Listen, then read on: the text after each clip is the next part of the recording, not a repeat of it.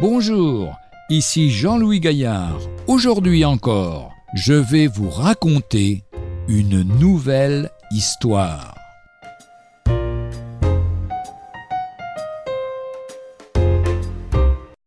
La source des jeunes filles.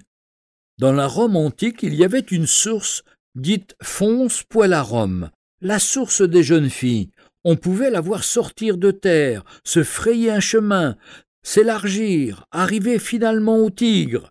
Mais au cours des siècles, des tonnes d'ordures de toutes sortes sont venues recouvrir l'emplacement de la source qui finit par se boucher.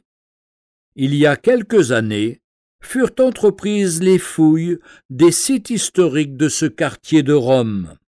Couche après couche, les détritus entassés furent évacués, pioches et pelles travaillaient en profondeur.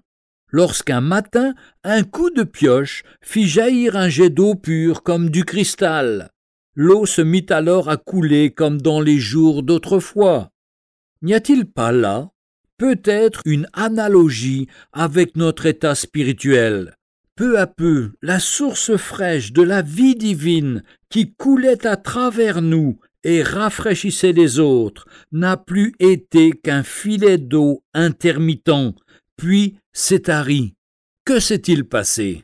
Comme des décombres, il s'est amassé en nous tellement de pensées impures, de tentations auxquelles on n'a pas résisté, que la vraie source n'a pas pu s'écouler. Mais par le Saint-Esprit agissant dans nos cœurs, nous pouvons nous libérer des déchets qui s'y sont accumulés.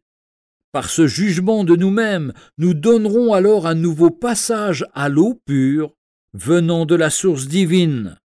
Jésus se tenant debout s'écria Si quelqu'un a soif, qu'il vienne à moi et qu'il boive. Évangile de Jean, chapitre 7, verset 37. Dans le même évangile de Jean, chapitre 4, verset 24, L'eau que je lui donnerai deviendra en lui une source d'eau qui jaillira jusque dans la vie éternelle.